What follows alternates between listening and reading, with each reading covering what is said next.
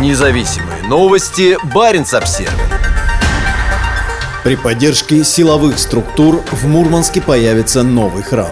Месяц назад правительство Москвы и Московской Патриархии объявили о начале строительства 200 новых храмов. Похоже, что Мурманск не хочет отставать от столицы в этом направлении. Стало известно, что Мурманская епархия заключила договор с Комитетом имущественных отношений Мурманска о предоставлении в пользование земельного участка на проспекте Ленина. Согласно документу, до 22 ноября 2032 года там должен появиться новый храм, после чего епархия сможет обратиться в комитет с заявлением о возможности дальнейшего владения участком бесплатно. Храм будет выполнять не только религиозную, но и идеологическую миссию. Идея постройки религиозного сооружения поступила от силовых структур Мурманской области, сотрудники которой, по словам Владимира Семенова, секретаря архиерейского совета Мурманской митрополии, отдают свою жизнь в борьбе за независимость нашего государства, борются с преступным миром. В храм смогут прийти помолиться люди, которые потеряли своих близких, тех, кто работал в силовых структурах и погиб при исполнении служебного долга.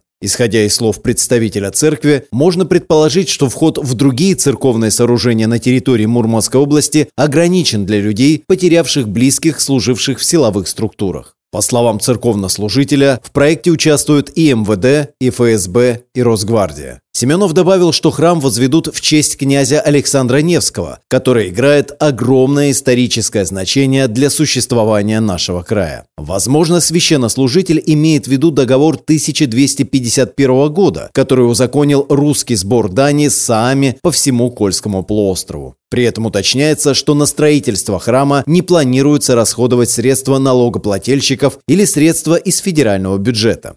Строительство станет возможным благодаря пожертвованиям заинтересованных лиц. Ранее Баренц Обзервер рассказывал о том, что митрополит Митрофан, высший духовный чиновник региона, хочет построить крупный собор на улице Буркова. Эта идея вызвала серьезную критику как со стороны общественности, так и со стороны политиков, после чего Митрофан обвинил противников в том, что они получили команду от самого князя тьмы. Кроме того, сейчас в Мурманске возводится первый в истории Русской Православной Церкви духовно-спортивный центр. Также много лет Русская Православная Церковь хочет возвести кафедральный Центральный собор на том месте, где сейчас располагается стадион профсоюзов.